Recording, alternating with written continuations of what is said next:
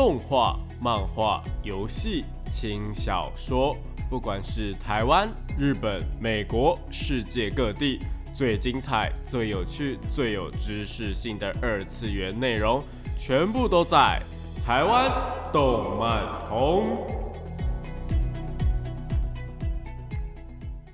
嗨，大家下午好啊！欢迎来到台湾动漫通的节目现场，这边是复兴广播电台，台北、台中、高雄 AM 五九四，台中 FM 一零七点八，我是你们的主持人点播 B B，可以叫我 B B 就好哦。脸书搜寻点播 B B 就可以找到我以及相关的节目资讯。上一期呢，跟大家聊了一个好像大家蛮意外的属性，也就是毒蛇这个属性。上次聊的为什么会喜欢上毒蛇这个属性，真的是我自己本人的一个应该说是推测合理的分析啦。为什么会喜欢上这种嘴巴坏啊、喜欢骂你的角色呢？嗯，可能是因为怎么样怎么样的。那如果大家还没有听过上一集的节目的话呢，欢迎去各大的 Podcast 平台收听重播哦。那今天呢，我们一样是前半段要来跟大家聊一下属性的东西。今天聊的其中一个属性呢，是我呃最近才真正认识的，因为属性的名称还蛮让人家容易有误会的。我前期都以为是别的意思啊。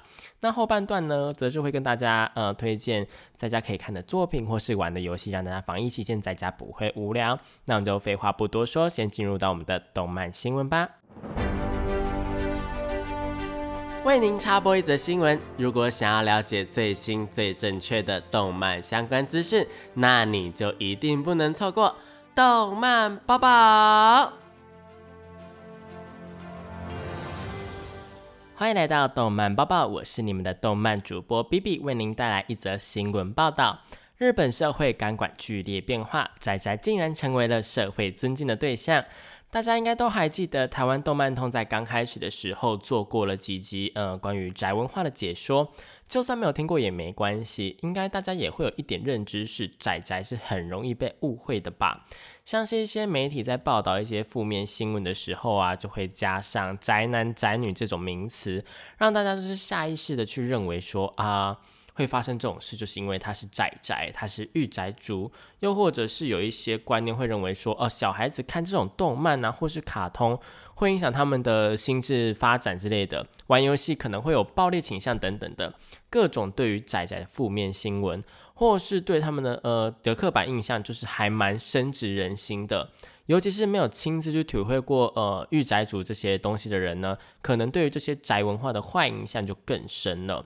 像是我最近也有听众朋友跟我分享，他在学校跟朋友讨论动漫的东西，结果被班上的其他人就是投以异样的眼光，或者是冷嘲热讽，让他们觉得自己的兴趣好像不应该存在，或是自己不应该这样子做。那关于这部分呢，我必须要跟大家说的是，不管你有什么样的兴趣啊，或者是有什么样喜欢的事情，只要你热爱它，你喜欢它，那基本上呢，你是不会有什么错的。错的是那些不去理解这项事物就批评的人哦。那这整个观念跟今天要谈的报道有什么关系呢？原来是日本的电视台在前阵子啊做了一个调查，意外的发现仔仔的印象竟然已经开始翻转了。越来越多的日本年轻人呢，开始仰慕、尊敬起宅宅来，而且也有很多的公众人物，就是大方的承认说，嗯，自己喜欢看动漫啊，或者是自己喜欢玩游戏。以前明明就是，呃，喜欢看动漫就是一件可能不太能够在第一次认识的时候跟别人说的事情，因为可能就是会被人家投以异样的眼光。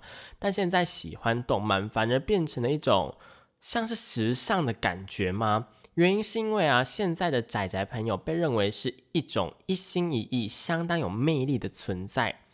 他们喜欢某一样东西，就是喜欢对于这样东西，就是非常非常的专情、一心一意的，让人感受到佩服，变成了一种受人尊敬的存在。再加上因为社交网络啊越来越发达嘛，现在找到同好啊、找到共同兴趣的朋友的机会也就越来越多。以前可能会认为说，哦，自己喜欢这种东西，没有什么人认同，或者是没有什么人知道等等的。但其实搞不好大家都是一样的隐藏心态。现在全部人都是大方的承认说，哦，自己喜欢什么动漫啊，自己喜欢玩什么游戏，反而让仔仔们一跃成为了领头羊。就是这些原本就是仔仔的人呢，就会被称赞说，哦，好厉害啊，懂好多等等的。因为就是我们的资历比较深嘛。我认为这是一件很棒的事情，就是动漫啊、游戏啊这一类二次元的东西啊，在日本已经被大众普遍认为说就是一种兴趣，而且是非常非常正当的兴趣，而不是什么需要隐藏起来的东西。另外，街头访问的时候也有访问到几个女生说，呃，认为如果要找男朋友的话，一定要找仔仔，因为感觉他们对喜欢的事物就是一定会很专情，两个人如果有相同的兴趣的话，一定会一拍即合。那关于兴趣这一点呢，我算是认同的啦，但还是要提醒各位，就是不管你是男生女生啊，千万不要因为对方或是啊，就是不要因为大部分的仔仔都是心地善良的，就觉得一定是这样。在身为仔仔之前呢，他可能在感情方面就已经是一个渣男或是渣女了。所以交朋友没关系，但是谈恋爱的话，还是千万不要因为对方是仔仔就认为说一定怎么样，一定安全呐，对方一定不会劈腿，或者是在这段感情里面呢，自己一定是受到保障的。其实并不是谈恋爱的情感，我认为并不一定等于说他对于兴趣的喜欢。不过虽然我这样说啦，但大部分的仔仔朋友们呢，还是拥有一颗善良的心，所以还是非常推荐大家单身的时候呢，可以寻找这样的伴侣哦。另外啊，我觉得公众人物承认自己喜欢打游戏、看动漫的帮助也很大。因为有一个指标性的人物存在的话，多少就是会让人家有安心的感觉，又或者是呢，会让你的家长们认为说，啊，如果谁谁谁这样的话，那其实是不是这个东西也没有什么关系，是不是一件好事情？所以公众人物大方的承认自己喜欢这些东西，我觉得真的还蛮棒的。撇除掉以动漫或是游戏内容为主的实况主或是 YouTuber，嗯，台湾也有不少的艺人或是网红，也是公开说自己喜欢看动漫或是玩游戏。我认为对于台湾的宅宅的友善环境也是一大的助力啦。不过最重要的还是就是要从你我开始做起。如果你也喜欢动漫，你也喜欢玩游戏，大方的跟周遭的人说，并且持续热爱、持续喜欢下去，台湾很快的也会变成像日本一样，宅宅变成令人尊敬的对象哦。那以上就是这一次的动漫新闻报道。我是你们的主播 B B，提醒您最近疫情的关系，所以没事不要出门，要出门要记得戴口罩哦。我们就接着进入下一个单元吧。朋友和小孩在聊动漫，却总是听不懂他们在说什么吗？想要加入动漫产业，却不知道从哪里开始吗？如果你有以上的困扰的话，答案全部都在动漫产业线哦。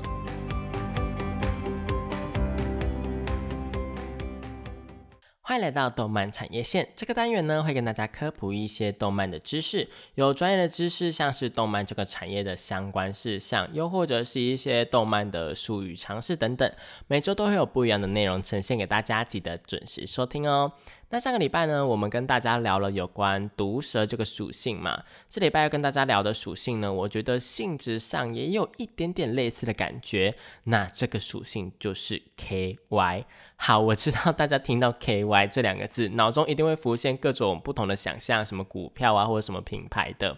我觉得这算是简写一个还蛮大的缺点，就是如果有东西叫做这个简写，又或者是有其他的东西也用这个简写的话，就会变得很麻烦。那我们今天要说的 K Y 呢，是指不会阅读空气的人。日文的说法呢是 Cookie ga yominai，直接翻译呢就是不会读空气，也就是不会读取气氛，然后就是取他们的第一个字母当成简写，也就是所谓的 K Y。讲简单一点的话，就是不会察言观色，不会读人家脸色的感觉啦。那听到这边呢，是不是大概就知道为什么我会说跟上次的毒蛇有一点点相近？因为这两个属性基本上都是惹人厌的。嗯，不会读空气的人呢，基本上就是白目嘛啊。那不会读空气的人呢，就是非常容易破坏气氛。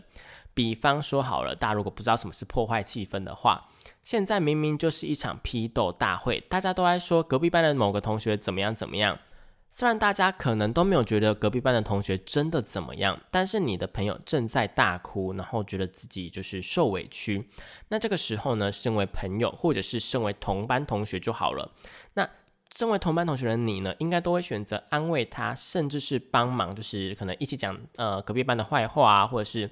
呃让你的朋友、你的同学多少觉得有一点点欣慰的感觉。那如果想要帮隔壁班同学的反驳的，也会选择暂时先不要，等他们气头消了之后，然后再去跟他解释之类的。但 K Y 不是哦，K Y 呢就会有一点点类似于是上一次的呃天然毒蛇，会讲出嘿。可是我觉得这件事情是你的错诶，或者是，可是我觉得，嗯，对方做的事情好像比较对耶，然后让那个正在大哭的同学就是直接再爆发一次。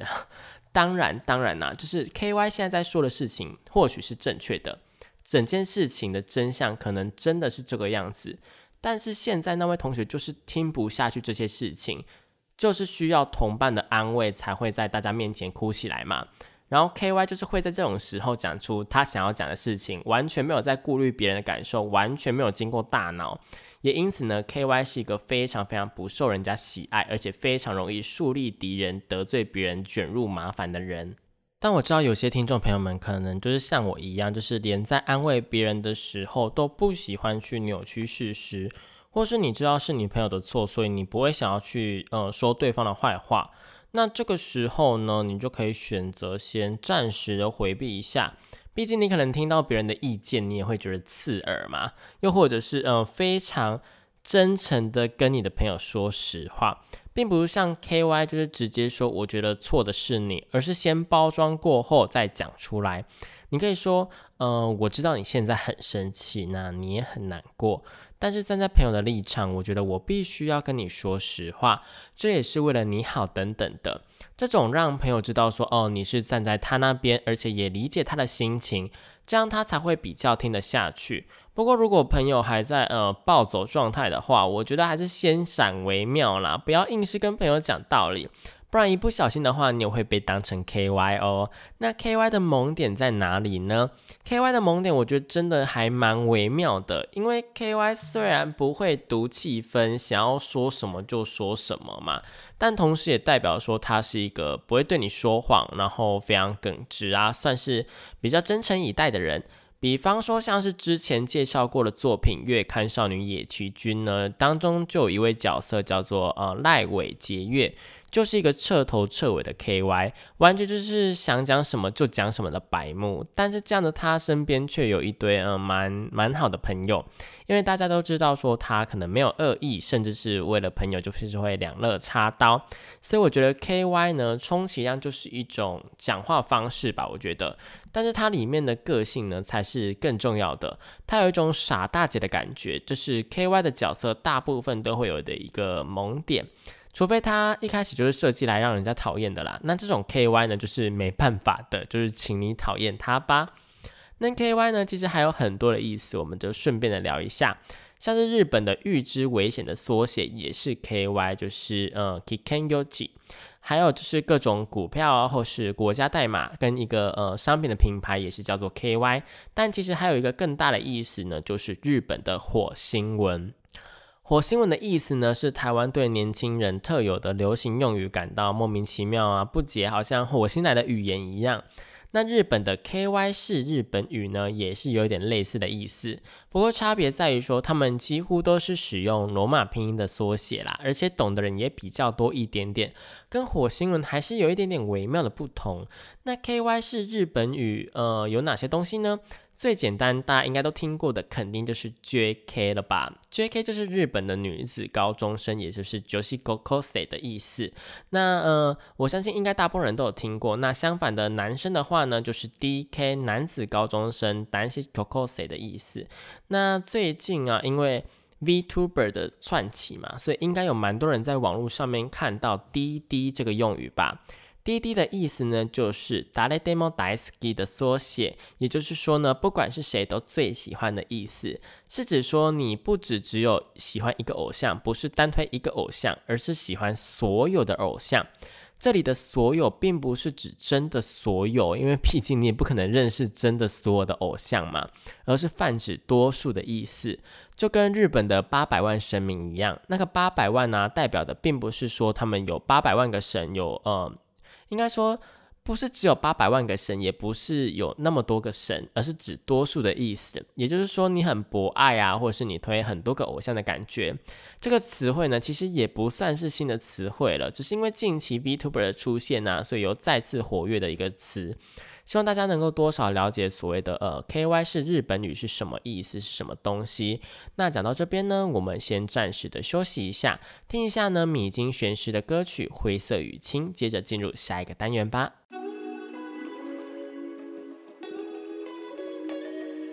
少年少女、热血感动、悬疑推理、恐怖血腥、寓教娱乐、恋爱放闪、BL GL，各式各样的动漫作品推荐，全部都在动漫推推。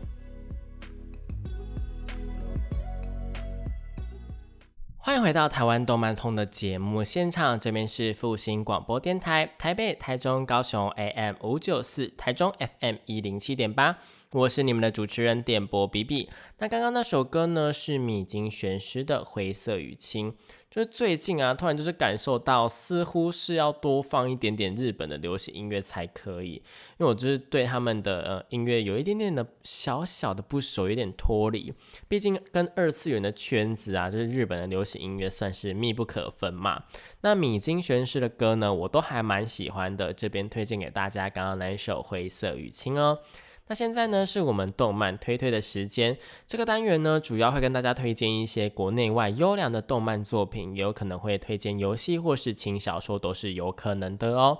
那今天要推荐的作品有哪一些呢？今天第一部作品要推荐的，呃，是去年一月的时候动画化的作品，叫做《达尔文游戏》。达尔文游戏呢，这部作品它的剧情还蛮，嗯，简单易懂的吧。就是呢，主角某一天呢，收到了朋友的邀请，手机下载了一个名叫达尔文游戏的 App。那这个 App 呢，就是可以让下载的人呢获得特殊的能力，也就是俗称的异能呐。但这当然不是什么免费啊，又或者是什么好看的东西。就是呢，因为当你下载完这个达尔文游戏之后呢，你就要开始一场死亡游戏。那主角会被邀请呢，是因为他的朋友也算是误入这一款游戏吧。那在要被杀掉的情况下呢，只好向朋友求救，然后就发送了一个邀请讯息，就是那个呃，说许多手游都会有那种就是推推荐人，然后就是朋友邀请的那一种，会传到 Line 啊或者 Message 那一种讯息。但是发送完之后啊，这朋友就马上死掉了。那进行游戏有什么好处或是什么坏处呢？好处就是除了可以获得异能之外，就是你可以有一个特殊的能力之外呢，更重要的是你可以去夺取其他人的点数，就是其他玩家的点数。点数呢可以拿来做非常多的事情。最基本的就是钱嘛，那每一点的点数呢，就是可以去换取十万日币。然后每一个新玩家呢，他的起始点数就是三十点。也就是说呢，你只要下载这个 app 之后呢，不管怎么样，你就是有三百万日币，也就换算成台币的话呢，大概也是快一百万哦。那其他呢，还有升级、解锁各种技能啊，各种能力强化等等的。剧情一开始啊。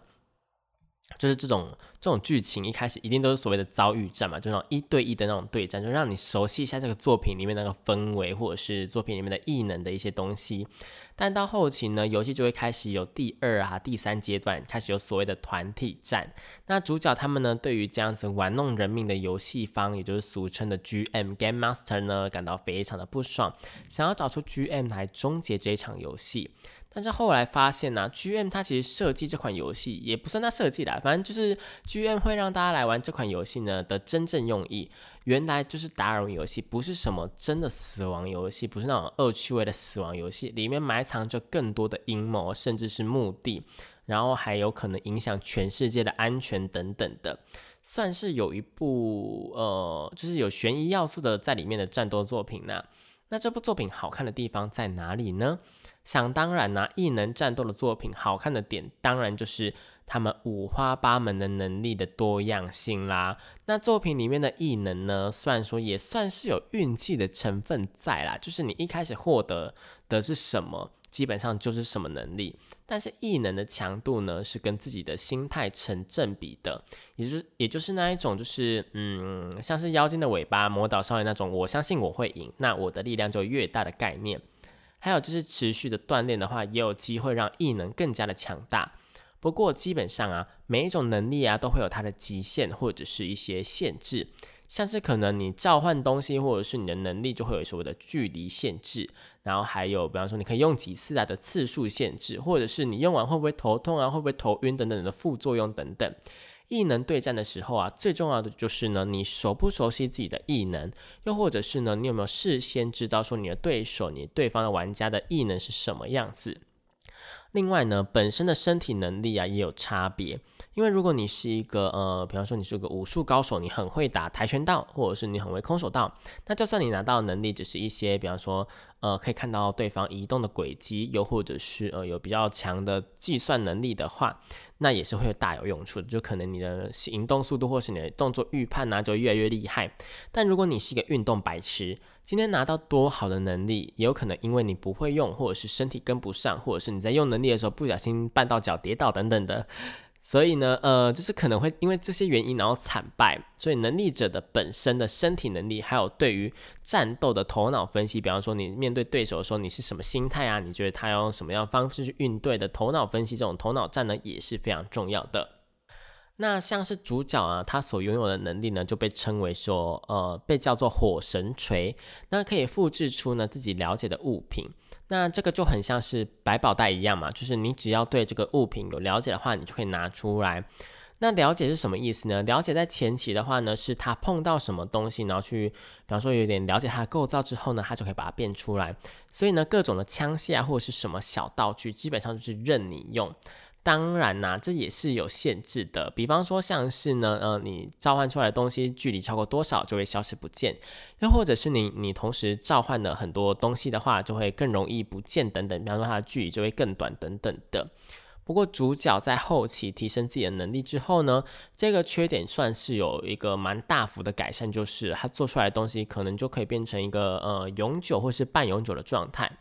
那这种能力呢？我觉得其实算是一个非常非常好开挂的能力，就是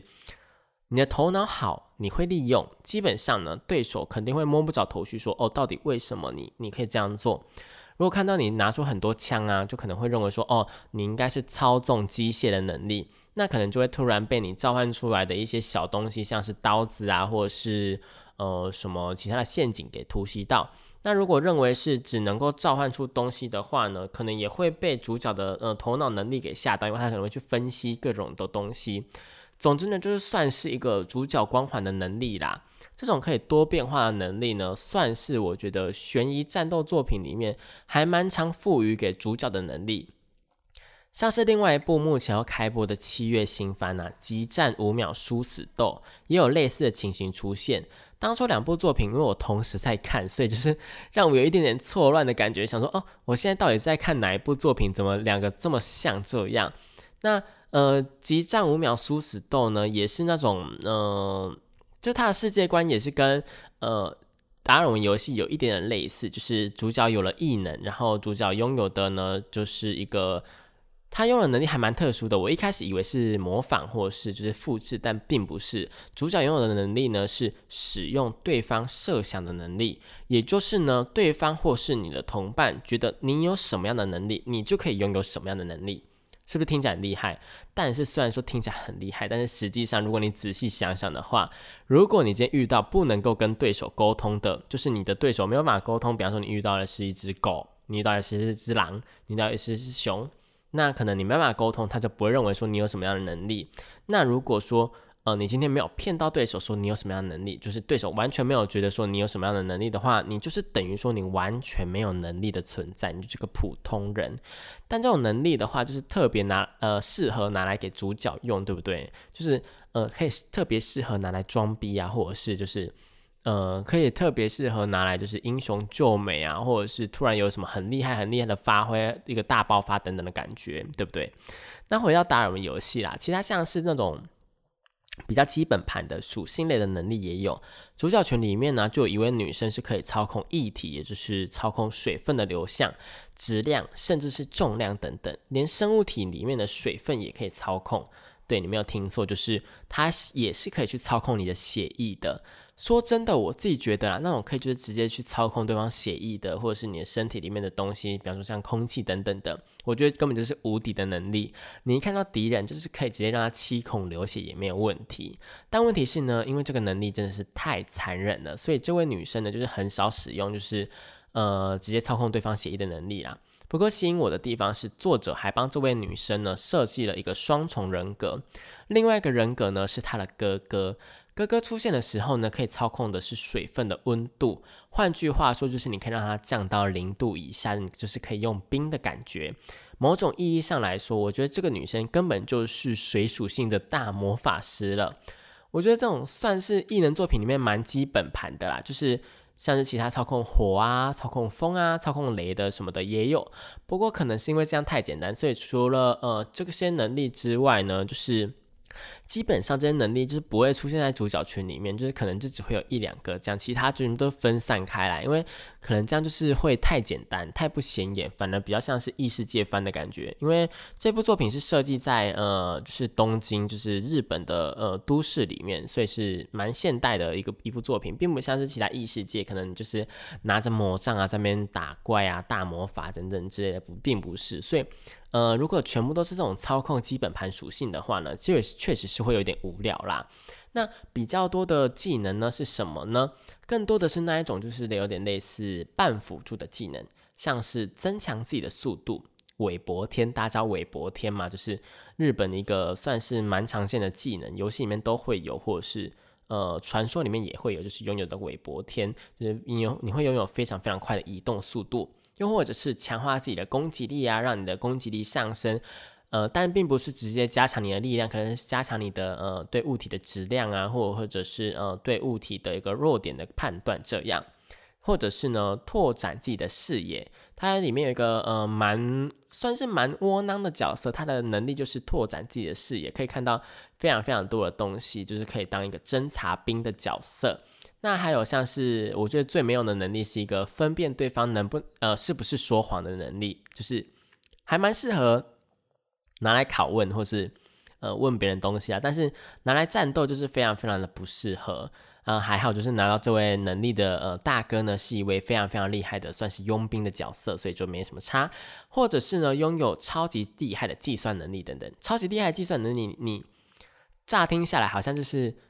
非常非常幕后嘛，就是你可能是在用电脑啊，又或者是怎么样，就是侵入对方的，好像骇客之类的。但是呢，这部作品他们的计算能力呢，我觉得真的是做的非常非常好。就是这位角色呢，拥有非常非常厉害的计算能力的这位角色呢，他不只是呃可以去操控电脑，可以当骇客，他还能够就是计算他使用枪支的，就是呃弹药的运行的轨道嘛，应该是这样讲，就是弹药怎么飞。所以呢，他就非常适合拿那个狙击枪，从很远的地方这样射也可以射得到。我觉得这个真的非常非常的棒，就是他把一个基本的计算能力的增强了，变成了一个多样化的能力。那有些就是根本就不是拿来战斗能力也很多啦。那这部分我觉得就是让整部作品的呃头脑战变得更加好看的，因为你可能有些人就负责战斗，有些人就是负责去开视野，负责去计算，或者是负责去呃拷问等等的，我觉得是非常非常棒的。因为如果只是单纯的战斗的异能的话，那肯定就是像我刚刚讲的，就是可能比较偏异世界，又或者是打来打去就是很热血而已，就这样。留下记忆的部分，就让你印象深刻的地方呢就会比较少。但是加入了头脑战的部分，就是可以让观众去思考说啊，这个呃接下来战斗可能会怎么样，又或者是接下来战斗呢会有哪一些剧情等等的，我就是还蛮棒的一件事情。不过纯粹的战斗能力也是有啦。像是女主角的异能呢，就叫做呃荆棘的女王，可以随意的操控条状或者是线状的物体，就是像是铁链啊、铁丝啊、细线呐，任何条状、任何线状的都可以去操控，算是一个念动力的感觉吧，就是超能力的感觉。杀伤力的部分也是由操控的物体来决定，比方说你像是你用呃铁链好了。铁链的话呢，感觉就是会比较像是去捆绑对方，比较没有纯粹的杀伤力嘛。但是铁链的话，你拿来甩，就是拿来鞭人家的话，也是非常非常痛的，因为就是拿铁在对方脸上这样打来打去的嘛。又或者是呢，比方说强化钢丝好了，就虽然说非常非常的细，比方说你钢丝可以用到很细，但是如果高速震动的话，就会比电锯还要锐利等等的。大家应该知道说，很多东西高速震动或者是什么的，就会非常非常的有呃。锐利或者是有切割能力吧，像是那个强力水柱，也不是强力水柱，就是那种高震动的水柱。那就会变成像水刀一样，可以切断任何的东西。大家应该知道这种东西嘛？如果不知道的话，我非常推荐大家就是去 YouTube 上面找一下水刀，或者是就是震动水刀之类的，就是你会看到非常疗愈。就是明明就只是水，但是它可以切开任何的东西，我觉得还蛮棒的。那女主角的异能呢，就是算是一个非常非常直观的战斗系的异能。虽然说，呃，这种操控呃比较长条状的物品啊，比方说像线或是铁链的这种东西，也是非常适合拿来做陷阱呐。总而言之呢，这一部达尔文游戏呢，我觉得在能力的方面就非常非常的多元，很适合喜欢脑洞大开的人，又或者是喜欢看精彩的头脑战啊、异能战斗的也可以。我非常推荐给大家这一部达尔文游戏哦。那讲到这边呢，我们先休息一下，听一下我还蛮喜欢的歌手 A 妹的歌曲《此黑非彼黑》。欢迎回到台湾动漫通的节目现场，这边是复兴广播电台，台北、台中、高雄 AM 五九四，台中 FM 一零七点八，我是你们的主持人点播 B B。那刚刚那首歌呢是 A 妹的《此黑非彼黑》，那这首歌呢里面塞了非常非常多的英文歌词，有点像是在讲故事一样。歌词呢以妈妈安慰怕黑的小朋友睡觉开始的，然后讲到说呃要用什么黑暗呢去呃。呃，填补自己内心的黑暗啊，又或者是用什么黑暗去掩盖另外一个黑暗等等，非常非常有叙事感的一首歌曲，也非常值得大家深思哦，推荐给大家。那最后要推荐给大家的作品呢，是一部轻小说的作品，叫做《哥布林杀手》。《哥布林杀手》这一部作品呢，是二零一四年开始出版的，曾经拿过二零一七年的这本轻小说真厉害星座部门的第一名，以及综合部门的第五名，算是一部我觉得还蛮有实力的作品诶。其实，而且这部作品的创作故事，就是它为什么会有有这部作品，也是非常有趣。不过讲到这个之前呢，我们要先聊一下它的剧情内容。哥布林杀手呢，是在说，呃，在某一间非常偏乡的，也不是偏乡的，就是比较比较边境的工会呢，里面有一位只靠着哥呃狩猎哥布林就上升到冒险者的等级的银等那个世界的前三阶的奇怪冒险者，就是他们可能就是铜啊、金啊、银啊这样子之类的，用那个等级去分。那呃，银等呢，就是他们那个世界的从上面数下来的第三阶。那这算是蛮厉害的，因为大家应该也都知道，说哥布林啊、史莱姆这种东西就是非常非常初阶，可能在新手村就遇到了魔物吧。那有一天呢，有一位女神官第一次加入到队伍里面，就第一次去当冒险者加入队伍里面，然后去呃，可能地下城之类的，就遇到了困难。队伍呢几乎被哥布林给全灭，而就在这时候呢，哥布林杀手出现解救了他。女神官呢就这样偶尔跟着他开始了一段关于狩猎哥布林的故事。对，就是一部狩猎哥布林的故事，就是整整部作品里面的魔物几乎全部都是哥布林，就没有其他的了。那作品里面的角色呢，我觉得还蛮有趣，就是他们全部都没有名字，全部都是用他们的职业去命名的。像是女主角，我们刚刚说她是女神官嘛，那她就真的叫做女神官而已，就是他们可能里面互称就会说，哎，神官、神官、女神官、女神官这样子。那其他像是柜台小姐也没有名字，就叫柜台小姐；妖精弓箭手就是妖精弓箭手；蜥蜴僧侣啊、矿人道士等等，就全部都是这样直接叫。比方说他们就哎蜥蜴、哎蜥蜴、哎妖精、哎妖精这样子的，算是一个还蛮有趣的现象了，就是。你们这样子，如果有其他就重复设定的人，不会搞混吗？但好啦，他们可能就是没有想这么多，应该也不是说没有想这么多，就是可能作品里面就真的只会出现有有讲到了，可能就真的只会出现一个这样子。那其他还有像是魔女啊，或是呃剑士、剑圣等等的，也是这样子直接叫，可能就他们那个世界的称号就都只有一个吗？是这样子吗？我觉得这样子就有点好了，没关系啊，反正就是。不会搞混，他们不会搞混就对了。那也都是同一个道理，就是会这样的原因呢，是因为说，呃，作品的前身本来其实并不是要出版成为小说的，是作者呢在网络上面跟人家讨论说，诶，如果有一部作品，它就是在描述说有一个只杀哥布林的冒险者的话，会是什么样的故事呢？然后就是跟呃朋友讨论完之后，他呢作者就在网络上面用一种比较特殊的、现在比较少见的图文方式去创作。那种方式呢，算是日本的讨论区啊，以前比较特有的一个创作的方式。因为呃，因为就是这种方式，所以用这种方式去创作，所以他们角色的原型其实都可以在别部作品里面找到。他们是用一种符号化，大家知道符号化是什么东西吗？反正是有一点借鉴的感觉啦。然后呢，就可以找到呃，从其他地方看到这些角色的原型，像是女神官的原型，就是非常非常知名的游戏《勇者斗恶龙》里面的女僧侣。那像是柜台小姐的原型，就是《偶像大师》里面的千川千寻，这还蛮有趣的。偶像大师的，然后呢，还有像是妖精弓箭手的呃原型呢，听说也是从《刀剑神域》来的，就是它的原型非常非常新诶，我觉得就是也不是什么旧作品，它明明就是从这些很两千零多年开始在网络上面写，但是它的呃作品的原型倒是没有到那么久诶，可能这些后面的角色像柜台小姐或是妖精弓箭手，可能是后来才加了进去的角色吧，也难怪我一开始在看作品的时候，就是在看呃哥布林杀手的时候，就是总是会对里面的角色有一种。莫名的即视感，就是感觉说，哦，我好像看过这个角色，明明就没有看过这部作品，可是从他们的服装啊，或造型，或者是技能的设定，就会让人家有一种没有办法忽视的感觉，就是说，哦，我应该看过，我好像真的看过的感觉。作者啊，也曾经很帅的说过，过去产生出许许多多的玩家角色，有的活下来，有的死去，有的成功，有的退休，他们是我走到这一步不可或缺的存在。就在说呢。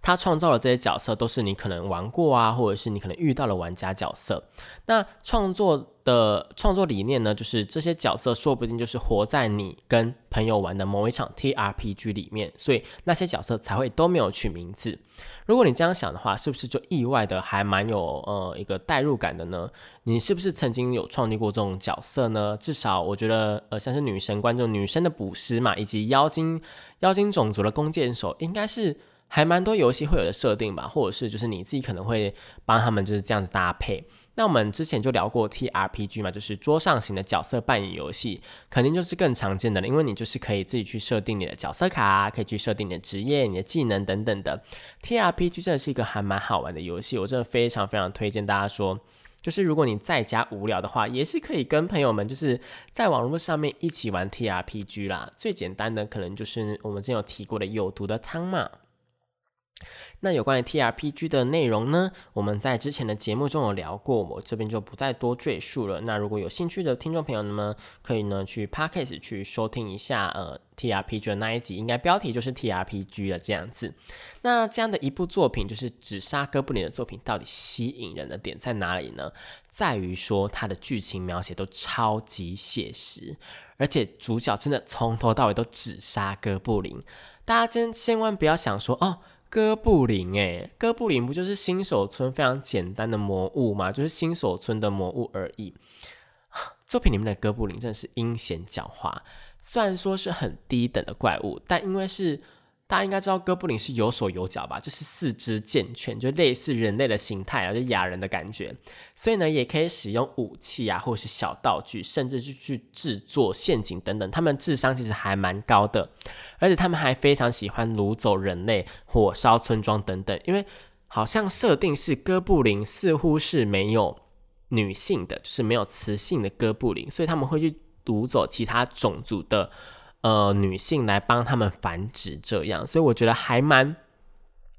某一部分来说还蛮恐怖的。就是如果呃你会害怕这种剧情，或者是你觉得这种剧情对来说太 over、太血腥了，那就呃我可以呃先跟你说，你可以先不要看的，因为它会完完全全的是呃非常如实的描写出来。然后如果是漫画版，就会完全做出来；动画版也是直接给你做出来。所以大家如果对于这种呃有点偏血腥，又或者是有一点点嗯。道德观的一个呃障碍的话呢，我觉得就是不要看这部作品了。这部作品不建议你。但如果你 OK 的话，这部作品超级好看。嗯，那哥布林呢，就是一种非常恐怖的魔物。但是因为呢，哥布林确实啊，就是只有一只的话，它身体能力也不强，而且就算它很聪明，也没什么用。呃，所以呢，工会对于哥布林的任务基本上报酬都不会太高。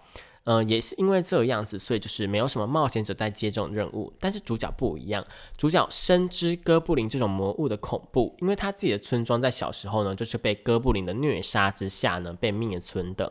比较资深的冒险者也会知道说哥布林的恐怖，但是因为他们知道哥布林处理起来非常麻烦，因为怕麻烦，所以就不接哥布林的任务，导致说几乎只有主角在接哥布林的任务，所以哥布林就是无限的繁殖啊，不然就无限的壮大，然后变成说哥布林变成一个呃。超级无敌大的麻烦，所以主角才会一直接到哥布林的任务这样子。那因为基本上呢，主角只要看到有哥布林任务，就会接起来，熟知各种该如何杀掉哥布林的方法，如何对抗他们的方法，呃，他以及知道说他们的村庄、他们的习性、他们可能住在哪里，是什么样的感觉，他们如果这样子做的话，是不是上面有一个头目在命令他们什么之类的，是一部超级讲究细节的作品。那如果你喜欢那种异世界感非常非常的真实、非常写实的作品的话，那么我觉得《哥布林杀手》真的是非常推荐给你哦。那因为时间的关系啊，呃，今天的节目也差不多要到尾声了。如果对于今天的节目内容有任何的疑惑，或者是有什么想要说的，可以到脸书搜寻电波 BB 找到我。不管你是要留言或者是私信我，都是可以的哦。那如果喜欢这个节目的话呢，也可以追踪粉钻，就会有更多的节目资讯以及预告。那如果想要点播歌曲的话呢，可以追踪我的 IG，我也不定期的在上面问大家想听什么歌，以及为什么想要听这首歌哦。那我是 BB，节目的最后呢，为您播放一首好听的歌曲，一样也是来自于 A 妹的歌曲《蝴蝶结》。这首歌呢，是我认识 A 妹的第一首歌曲，我觉得非常的有感触。光是听到节奏跟她的唱歌的语调呢，我就觉得说非常非常的想哭。我觉得大家应该也可以感同身受。那这首歌呢，就是可以为大家加油打气啊，让大家在嗯这个疫情的期间呢，有一点点温暖的感觉。那这里是复兴广播电台台湾动漫通，我们下个礼拜呢，一样同一时间在空中相会喽，拜拜。